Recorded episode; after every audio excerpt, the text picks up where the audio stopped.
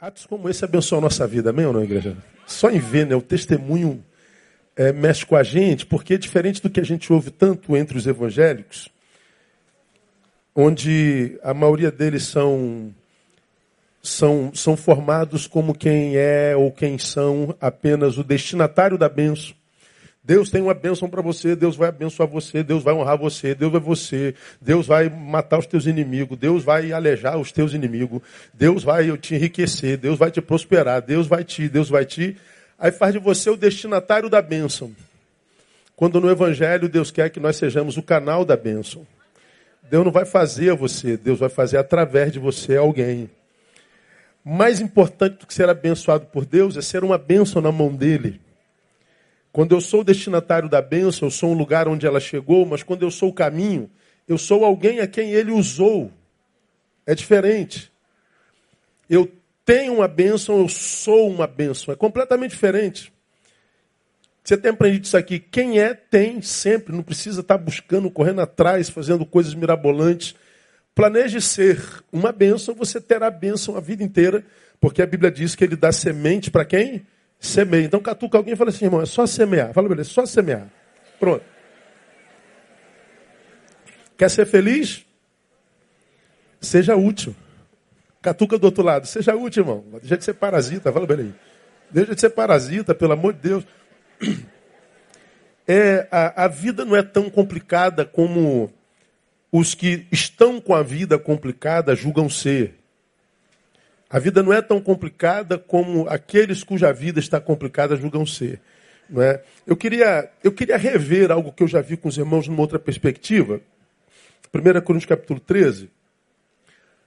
Alguns anos atrás, vendo Danilo Gentili, ele teve um convidado que ele entrevistou e durante a sua entrevista eles falaram de Deus.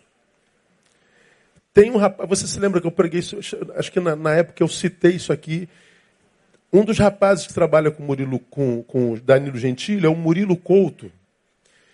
E o Danilo, Danilo Gentili perguntou ao Murilo Couto, aquele barbudinho, sem graça, ah, perguntou a ele, você acredita em Deus, Murilo? Ele falou, não. Aí ele concluiu, eu não acredito nem no amor. Eu nem sei se amor existe, quanto mais Deus. Ele fez uma piadinha sem graça. Não houve retorno sobre. Não acredito nem no amor. Ah, eu ouvi aquilo. Na, na, mesma hora, minha cabeça, sei lá, acho que um insight, eu fiquei perguntando, meu Deus, que tristeza. Como deve ser para alguém que abraçou como profissão a comédia, o humor,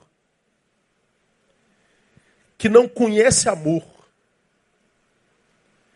Como que alguém que não conhece amor pode querer dar sabor à vida de alguém? Porque o texto que a gente vai ler diz que, como você já aprendeu aqui, que a gente não morre quando a morte chega, a gente morre quando o amor se vai. Qualquer membro de Betânia sabe disso. O texto que está diante dos nossos olhos ah, Está dito o seguinte: ainda que eu falasse a língua dos homens e dos anjos não tivesse amor, eu seria como um metal que sou, como um símbolo que retine. É como você bate no sino, blim, acabou. Tem, bum, acabou. Não é vida, é um, é um, é um hiato. É, um, é uma síncope existencial.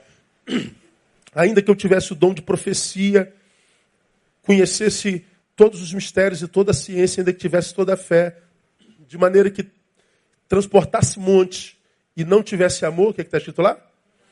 Nada seria. Ainda que distribuísse todos os meus bens para o sustento dos pobres e que entregasse o meu corpo para ser queimado e não tivesse amor, nada disso me aproveitaria.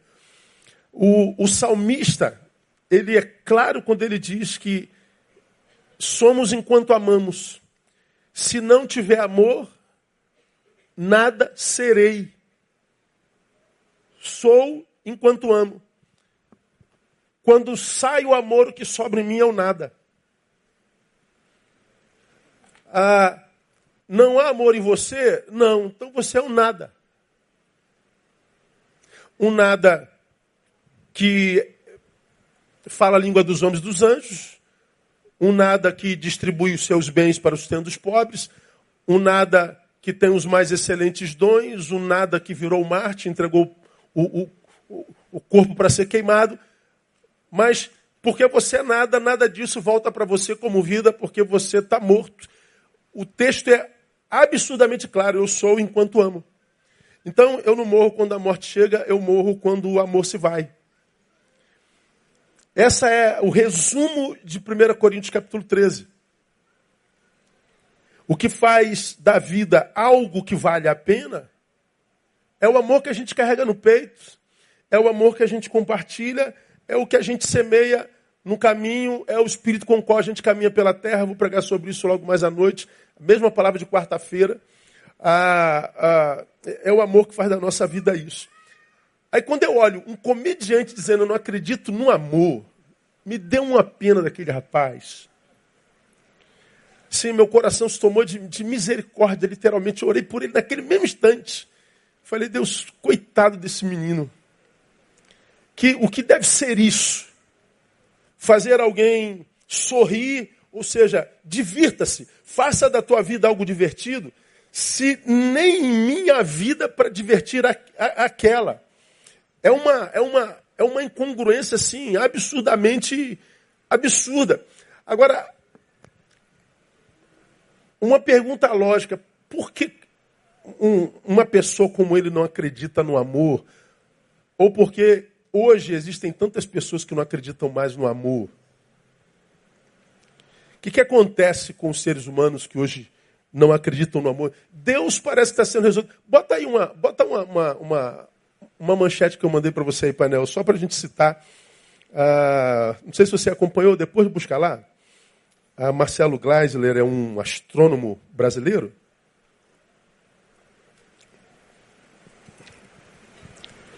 Volta um pouquinho a manchete. Ele, o Marcelo Gleiser, ele acabou de ganhar o Nobel do Diálogo da Ciência com Espiritualidade. Ele é um agnóstico, ele não se denomina ateu. Ateu é aquele que diz, peremptoriamente, Deus não existe. O agnóstico, ah, é possível que ele exista, mas é possível que ele não seja é, alguém possível de se alcançar. É possível que ele exista, é possível que ele não exista, ah, mas é ah, alguém com quem eu não queira me relacionar. Então, agnóstico não é aquele que diz Deus não existe, como ateu ah, gelado. O, o, o ele é um dos mais renomados astrônomos do mundo, reconhecido mundialmente, talvez hoje um dos brasileiros mais é, no campo acadêmico mais renomados no mundo. Ele tem buscado pesquisas que promovam diálogo entre ciência e espiritualidade.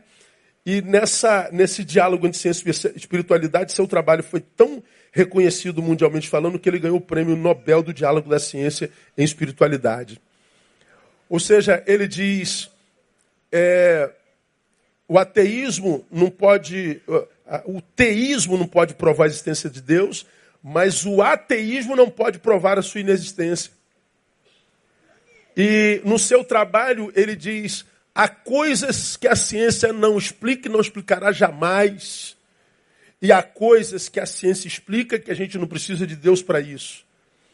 Então ele, ele, ele fez um trabalho que eu acho que vale a pena ler, mesmo sendo leigo, que ele estabelece um diálogo, uma ponte entre ciência e fé e religião. Então me parece que Deus está sendo resolvido, inclusive, na cabeça dos cientistas. O próprio Richard Dawkins, ah, no ano passado, no ano retrasado, já se declarou que não é mais um ateu frio. Ora, se eu era um ateu frio, não sou mais um ateu frio, o que, que eu sou? Um ateu quente? isso é o quê? Isso é um processo de conversão? Eu não sei. Ah, me parece que não dá mais para justificar todas as questões da existência pela ciência.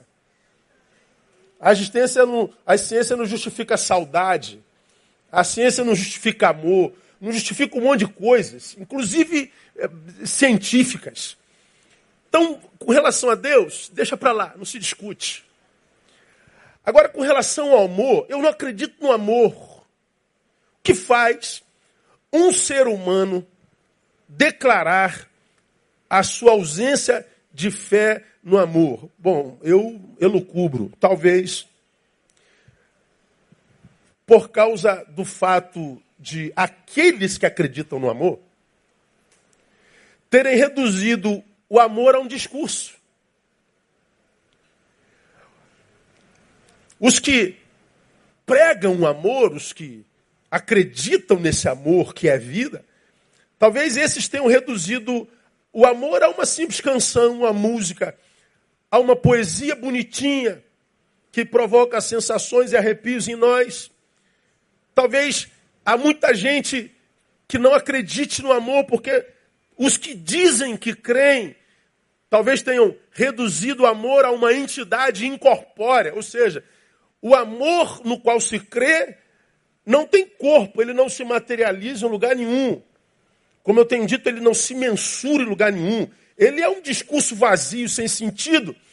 Então, quando a gente fala de um amor que mexe com as minhas, minha, minha derme, minha epiderme, que, que geram sensações, mas que não, não se, se corporifica em lugar nenhum, ou seja, em alguma coisa que eu toque, que eu veja, que eu mensure, que seja absurdamente, indiscutivelmente indispensável, é talvez essa ausência do amor materializado tenha gerado essa ausência de fé no amor.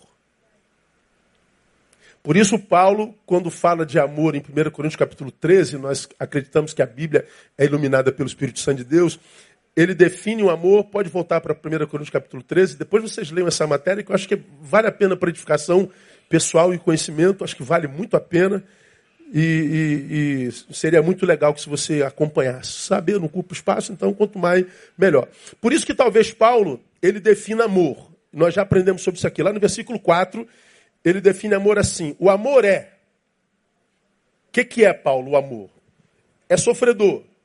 O amor é benigno. O amor é não invejoso. O amor não se vangloria, não se soberbece. Não se porta inconvenientemente não busca seus próprios interesses, não se irrita, não suspeita mal, não se regozija com a injustiça, mas se regozija com a verdade. O amor tudo sofre, o amor tudo crê, o amor tudo espera, o amor tudo suporta, por isso o amor jamais acaba.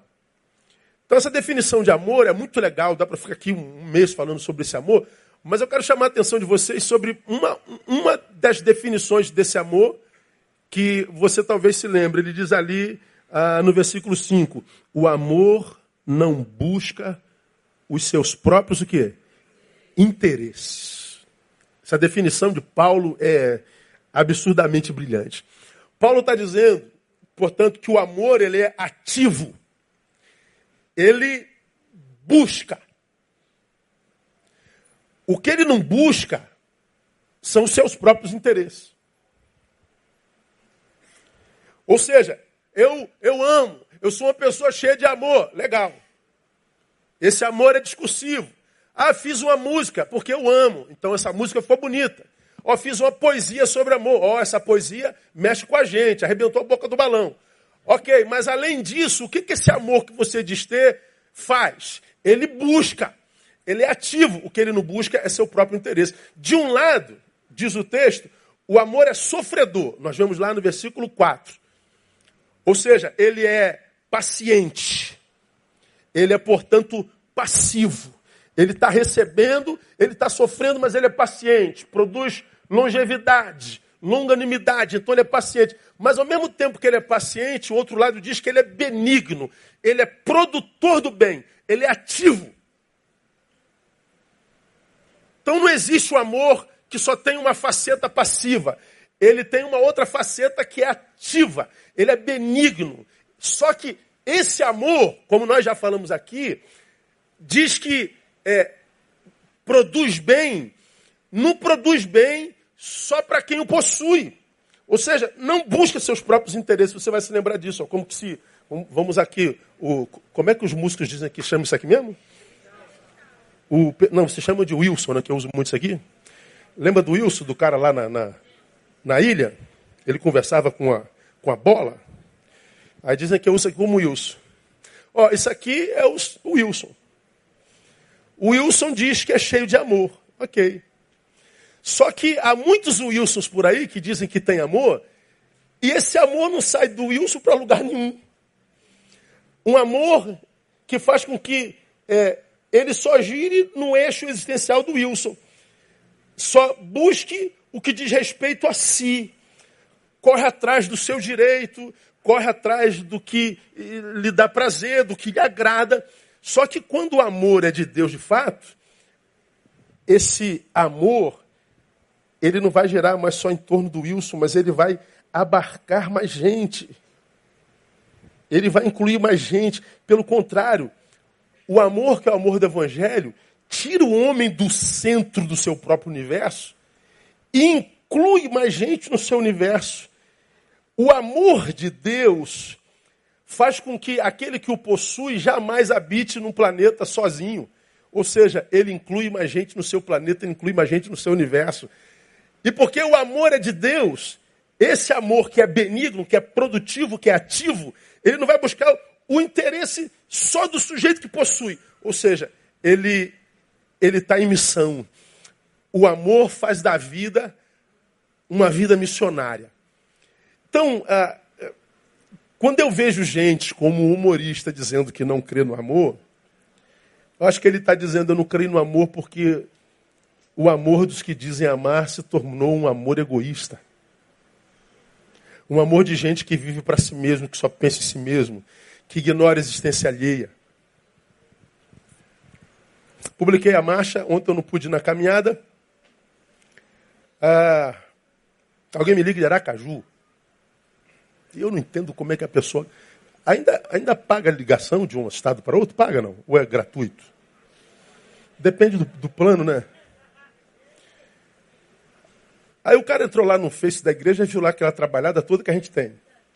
Voluntário disso, voluntário daquilo, Instituto Casa Viva, aí não sei o que, caminhada, é, escola de missão urbana para motociclista, curso de Velho Testamento, curso de Malaquias, ah, curso de, de, de, de, personalidade, curso de não sei de quê, e, e, faz aquilo, faz aquilo. O cara liga lá do, do, do, do Aracaju e fala assim, para que, que o senhor publica isso tudo? O senhor quer aparecer? Aí eu conto de 1 a 1612. É, só Jeová, Ana Júlia, para suportar crente. Eu não gosto de crente de jeito nenhum. Só Jesus sabe como é que eu lido com crente hoje. Aí, o, o, senhor quer aparecer? Eu falei, não sou eu que publico, filho. Ah, tem alguém que cuida disso aí, a gente publica para que pessoas que queiram participar, participem. Porque, lamentavelmente, 90% do povo de Jesus não faz nada por ninguém, porque se tornou um povo parasita que só pensa em si mesmo. Aí ele falou da caminhada Dal. O que, que o senhor espera receber dessa gente? Falei, dá vontade, rapaz, dá vontade de dar lugar à carne? Senhor, bota, um, bota uma enfermidade nele, sim para ele parar de encher o, o, o, colarinho, mas não orei não, só pensei, viu irmão? Não, juro para você que eu não, não orei pensando nisso. O cara liga lá do Aracaju, que é lá no, lá em cima, deu para entender? Lá em cima, para se preocupar com a caminhada DAO. Ele citou a escola de missão urbana motociclista, que nós temos um, um ministério que trabalha com evangelização de motociclista e nós preparamos os motociclistas para rodar o Brasil. O que, é que o senhor está pensando com isso? Não estou pensando nada. É que a gente recebe muito tem que compartilhar muito. É porque a gente não quer ser o destinatário, a gente quer ser o caminho. É porque a gente não quer ser parasita. A gente quer ser abençoado. E como a gente aprendeu, abençoado não é aquele que recebe bênção, é aquele que produz bênção.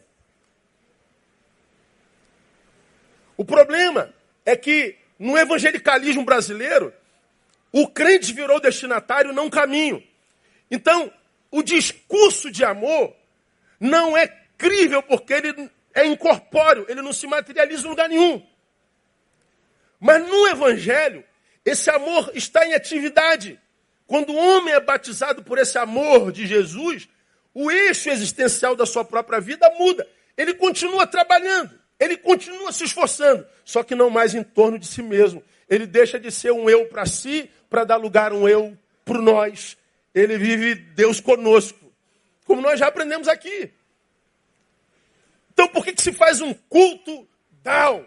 Para gerar consciência de quem não tem down. Para que nós lembremos que eles existem. Para tirar da invisibilidade. Por quê? Porque o amor que se prega hoje é um amor que se vive de cabeça baixa, onde está todo mundo olhando para o seu próprio umbigo, para o seu próprio problema. Então, quando, quando, quando, quando, a gente fala de amor no Evangelho, a gente fala de um amor que busca, um amor que está em atividade. Isso significa dizer o que na, na cabeça de Paulo pelo Espírito? Que é o amor que traz significação para a vida, que traz realização para a vida. Não, não, não tem jeito. Hoje, irmão, pensa comigo. É muito fácil odiar. Ou não? Tu pega um cara que liga lá do Aracaju para mim, para encher meu, meu, meu, meu colarinho. Eu nunca vi, só ouvi a voz. Mas é fácil odiar um cara desse. Eu citei quarta-feira que toda vez que eu vou num banheiro público e vejo a tampa do vaso toda mijada, eu libero uma palavra sobre o mijão. Quarta-feira, quem estava aqui lembra disso. Aí o cara que, que, que viu o culto falou: só não pode liberar uma palavra sobre o mijão. Eu libero sobre você também, miserável. Essa, essa intromissão que, na qual a gente existe hoje faz com que se torne fácil a gente odiar o outro. Se torne fácil a gente olhar para o outro com indiferença se, torne, é, se torna fácil olhar para o outro e dizer assim, oh, daí, isso é Nazaré, não vem nada bom de Nazaré. É fácil a gente ser enviado para a solitude, criar um gueto nosso, um gueto de iguais, porque a gente tem cada vez mais a sensação que do lado de fora do nosso círculo não há mais nada que preste e nem ninguém que preste. Por causa dessa vida invasiva, destituída de conteúdo e de edificação. Então é muito fácil. A solitude, como eu já preguei aqui, é quase uma imposição para você viver saúde. Pois é, só que se a gente vive isso, a gente está, primeiro, enterrando talento. E quanta gente, entre nós ou longe de nós, olhando pela rede, com tanto talento, mas um talento que nunca está disponível para Deus, porque está esperando que nasça, por exemplo, na igreja um ministério de gente perfeita que no qual a gente não se contrarie. Tu pegue, estamos falando de Efatá hoje, né? Então, tantos talentos aqui sentados, eu quero um ministério onde eu não me aborreça, viu, Aline? Então você tem que fazer tudo que eu acho que você tem que fazer, tem que ser do jeito que eu tenho, porque não pode ser aquilo. Porque se você me aborrecer, eu digo logo, eu vou embora daqui. E o cara vai embora. Porque a, a gente abre mão do outro porque a gente não teve comunhão numa ideia. E quando abre mão de uma ideia, a gente abre mão do outro inteirinho. Aí nós vamos ver a solidão carcomendo. A gente vai ver é, ministérios e talentos sendo enterrados. A gente vai ver gente que poderia estar frutificando no amor, no serviço, na solidariedade, na bondade, na misericórdia, enterrando tudo isso, transformando o seu próprio peito no entulho de projetos não desenvolvidos. Não tem jeito. A vida vai cobrando à medida que a gente vai envelhecendo. A gente vai se sentindo empanturrado de, de, de um sentimento que a gente não sabe de onde vem, o que, que é. A vida está pesada, a vida está sufocante, a vida está difícil. E às vezes isso não é problema que chegou. Isso é bênção que não foi. Sentiríamos, ah, nos sentiríamos um pouco mais leve se a gente tivesse feito um pouco mais, ou seja, se a gente tivesse praticado tudo que tiver a mão para fazer, faz-o conforme a sua força, se a gente não tivesse economizado força. Se a gente tivesse dado na mesma proporção. Então, meu irmão, a minha vida, ela se, se, se, se traduz numa vida que vale a pena, enquanto eu estou é, é, praticando por amor aquilo que Deus deu a gente, o que Deus deu a gente não foi pouco. E como nós já, já, já falamos aqui nesse capítulo 13, o texto, esse texto é um dos textos mais ricos na Bíblia Sagrada, né? Ah, por isso que Paulo diz que não é o que a gente faz que traz sentido para a vida. Ah, ainda que eu falasse a língua dos homens e dos anjos, você já aprendeu aqui, eu, eu, eu, eu sou um, um apaziguador, céu e terra em litígio. Deus fala, os homens não entendem. Os homens falam, eles imaginam que Deus não entende. Então, homem e Deus estão em litígio. Entra o Neil com, com, com, o dom da comunicação, fala a língua dos homens e dos anjos, da terra e do céu. Eu, eu gero apaziguamento entre terra e céu, entre homem e Deus. Tem amor, Neil? Não. Então tu pode gerar até o litígio, é, acabar com o litígio entre o universo. Ah, isso que você gerou não vai gerar vida em você. Posso falar a língua dos homens, marido e mulher em crise, entra eu e eu salvo um casamento. Nações em crise, entra eu, eu salvo nações, eu acabo com guerra, porque eu sei falar a língua dos homens. Então posso fazer coisas maravilhosas. Tem amor? Não adianta nada.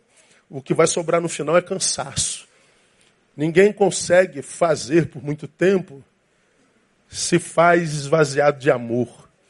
Por mais nobre que seja o teu feito, teu feito não gerará locupleção, plenitude, completude, se o feito não encontrar o solo do teu coração afofado pelo amor. Não é o que eu faço, não é nem o que eu creio.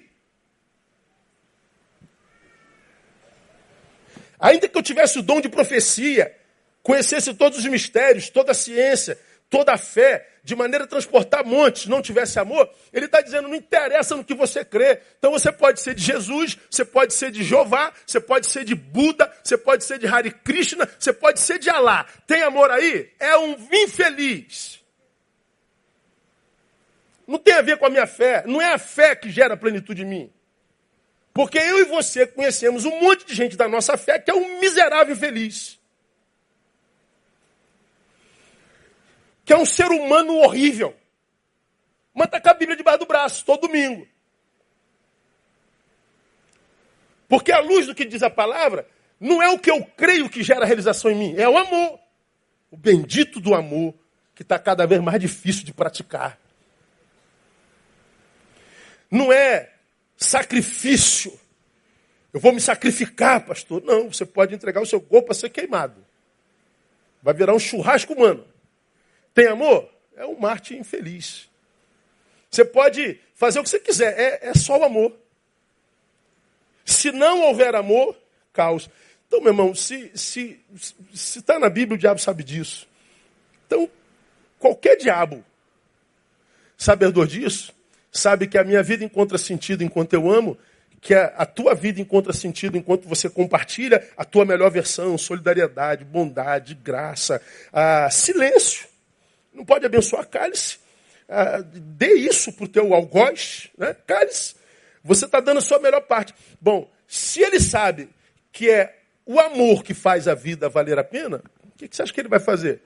Ele vai cada vez mais trabalhar para que a gente se torne cada vez mais incapaz de amar que a gente se torne cada vez mais incapaz de viver solidariedade. Ele vai cada vez mais produzir litígio entre nós. Ele vai cada vez mais produzir discordância entre nós. Ele vai produzir cada vez mais assassinos afetivos entre nós, que são os maledicentes.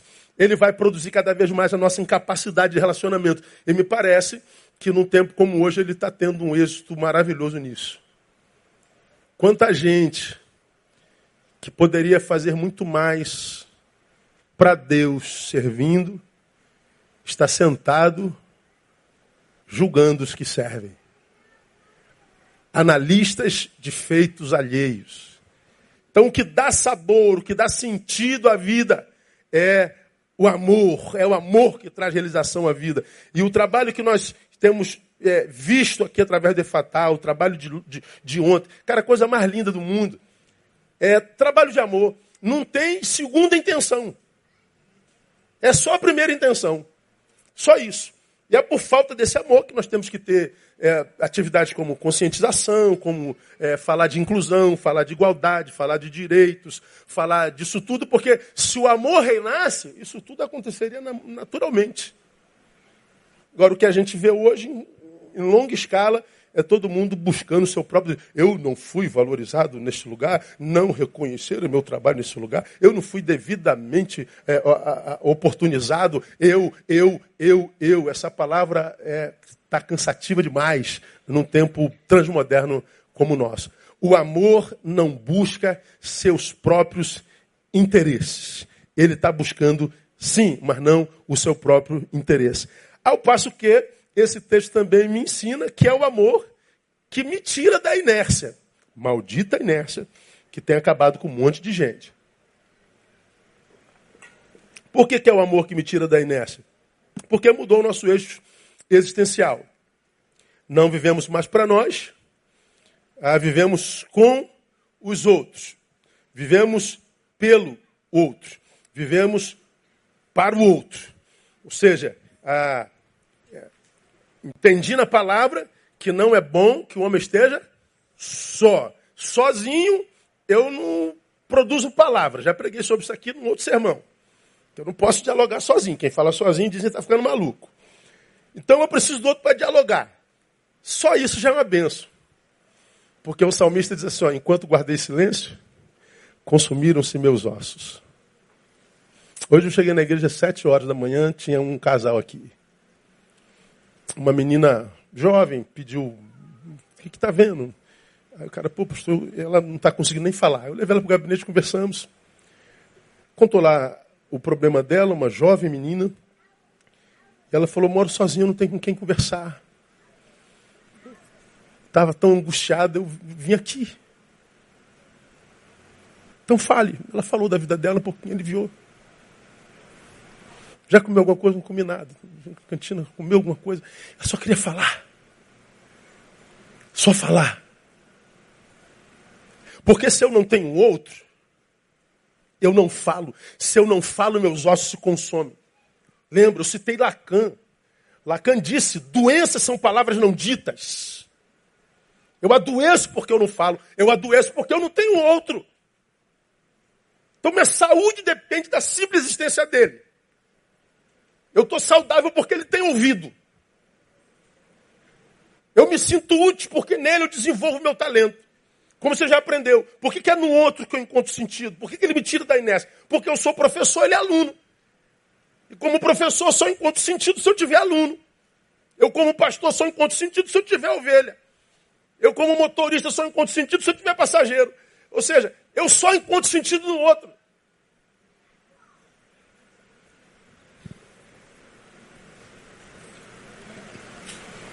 Então está na hora da gente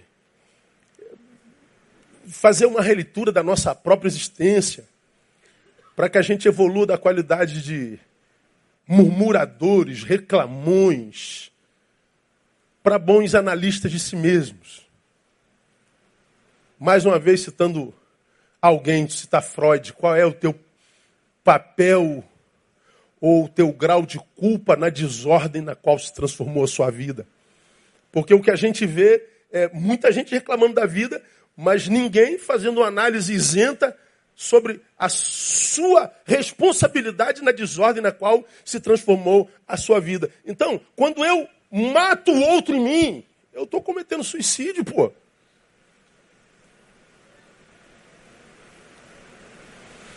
E hoje o que, que acontece? Tu tem um monte de gente que você ama, que da qual você se afasta. E se afasta cheio de razão. Feliz a beça, vendo que a coisa continua funcionando sem você. Eu não sei se você sabe, irmão. Funciona sem você. No Evangelho, todos nós somos muito importantes. Ninguém imprescindível. Então, se você fizer, amém. É um privilégio que Deus te deu. Se você não fizer, acontece do mesmo jeito. Essa síndrome de imprescindibilidade não existe, não. Você pode ver, ah, você já saiu de alguns lugares e os lugares continuam funcionando, sim ou não? Pois é. Catuca alguém fala assim, ó, continua funcionando sem você, viu, irmão?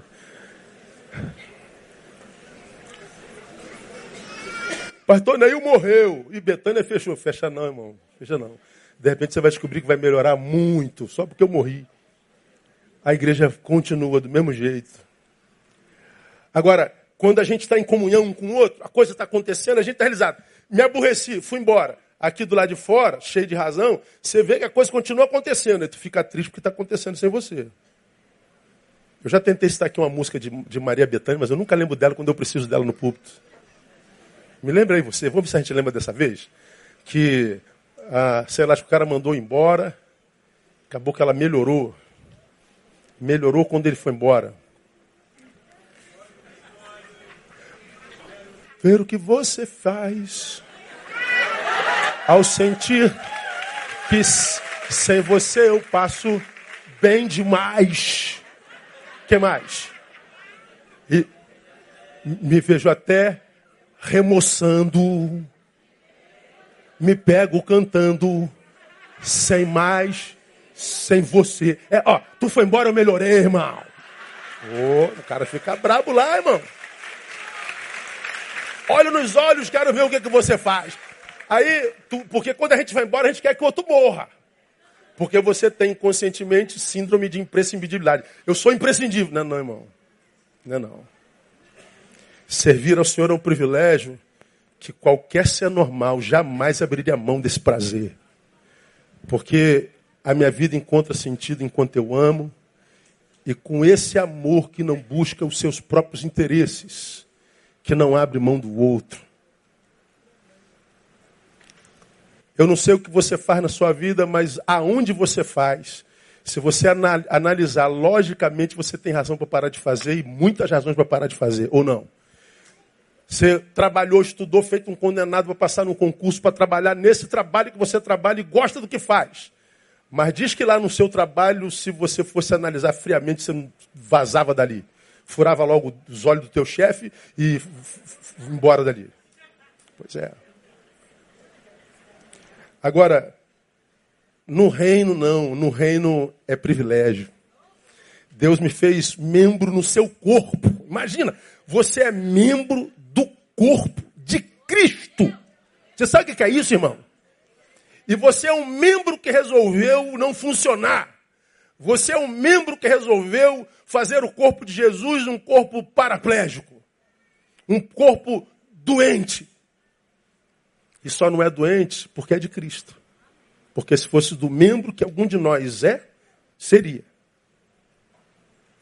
Então, é no amor que, que nos tira da inércia. É o amor que me faz em movimento. Você sabe que a lei da inércia, falamos sobre isso aqui, é aquela que diz que um corpo só vence a inércia se ele tiver sob poder de força. Se tira a força, a natureza do corpo é a inércia. Ou seja, nós somos um corpo que, se não tiver sob propulsão, por natureza ele para. Nós somos tendentes à inércia mesmo. Então, para você continuar servindo, você precisa estar ligado em Deus na alegria do Senhor, que é a nossa força. Eu não paro porque ele me criticou, eu não paro porque ele não deixou fazer, eu não paro, eu paro porque eu perdi a alegria do Senhor. Agora, na alegria do Senhor, eu vou, aplaudindo ou não, ah, beijando ou não, reconhecendo ou não, eu vou, porque eu não tenho outra opção. Nasci para servir. Aplauda ele aí, você também. Vamos terminar.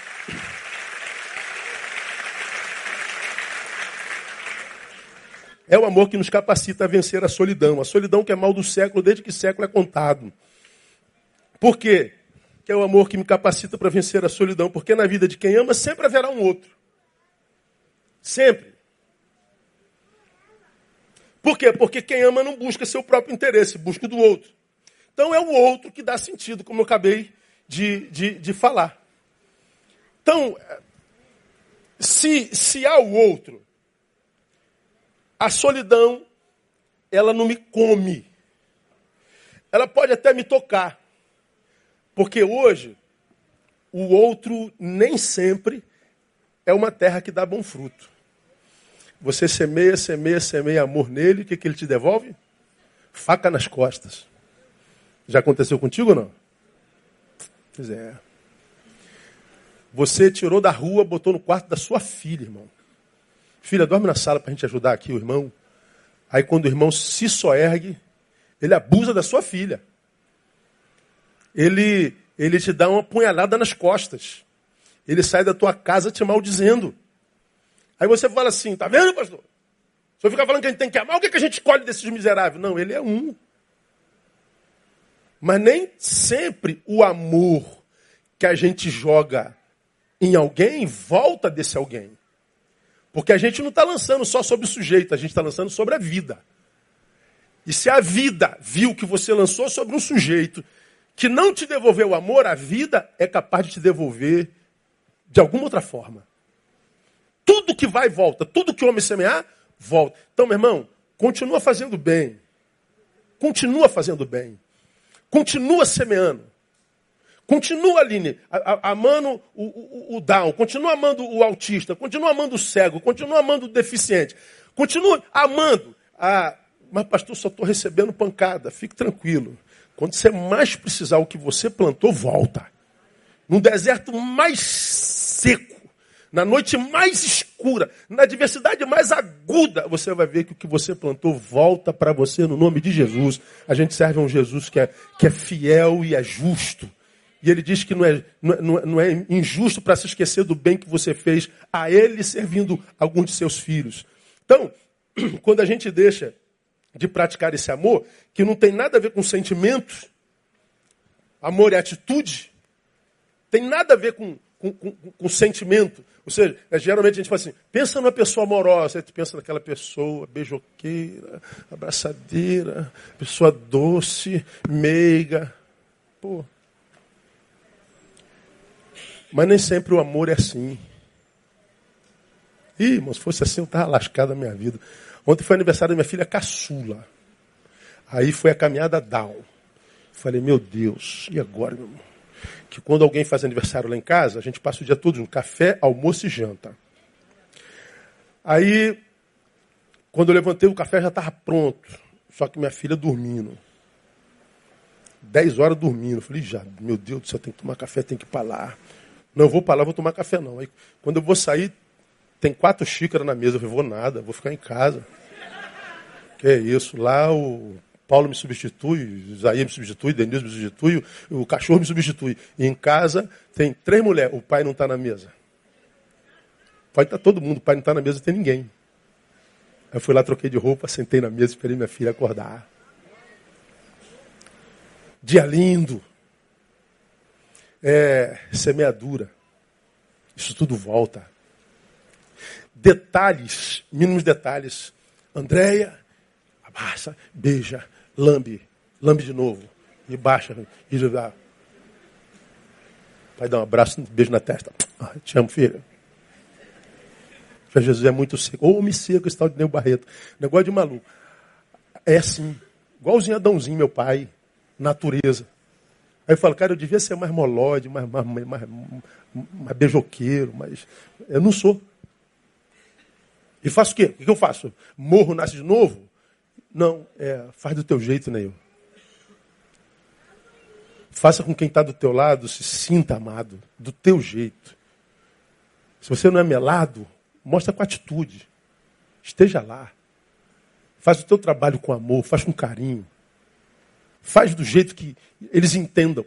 Ah, como é que você é, cara? Como é que você é, irmã? Faz do teu jeito. Mas passe pela vida como quem está semeando o seu melhor. Na sua personalidade, no seu temperamento. Faça do teu jeito. Não tente se transformar naquilo que os outros querem que você seja e fazer igual aquele porque ele colhe. Não, seja do teu jeitinho. Papai que te fez sabe como você é. E ele vai honrar você do jeitinho que você é. E assim tem sido na vida de tantos de nós. Então eu louvo a Deus, porque Deus nos tem dado a graça aqui de compartilhar tanto. É tanto trabalho, tanto, tantas facetas de serviço que nem eu, como pastor, conheço tudo que a igreja faz. Fiquei sabendo essa semana que teve uma reunião aqui em fevereiro de saúde, veio médicos renomados numa reunião que teve aqui na igreja, porque não deu no auditório de serviço. Eu fiquei sabendo agora. Flávia precisando de um tratamento. Flávia, lamentavelmente, descobriu um câncer no seio, porque teve um evento de saúde aqui. Ela conseguiu o tratamento para o trabalho dela. Olha como é que Deus faz. O, o, o médico estava aqui dentro da igreja. E não é um evento evangélico. Então, se existe a possibilidade de servir, minha igreja, sirva. Você tem a oportunidade de servir na tua faculdade? Sirva. No teu, sirva ah, você vai ver, isso tudo vai voltar para você. Então nós fazemos eventos como esse, como a marcha, como tudo mais, é, só porque a gente não tem opção. O amor não busca seus próprios interesses. Nós desejamos, como igreja, sermos não só o destinatário da bênção, nós desejamos ser o canal da bênção de Deus. Nós queremos que Deus nos alcance com a sua bênção, mas que Ele perceba que essa bênção que chegou a nós não fique em nós de jeito nenhum, que ela seja compartilhada, porque se ela saiu de mim, ela vai voltar para mim lá na frente. A terra é redonda, a gente passa no mesmo lugar o tempo todo, a gente não sei, não está passando no mesmo lugar o tempo inteiro. Então, o que você semeia na vida, você vai colher na vida. Eu espero que 2019 seja um ano de muita colheita para você, no nome de Jesus. Vamos aplaudir a Ele. Vamos embora. Mais alguma coisa?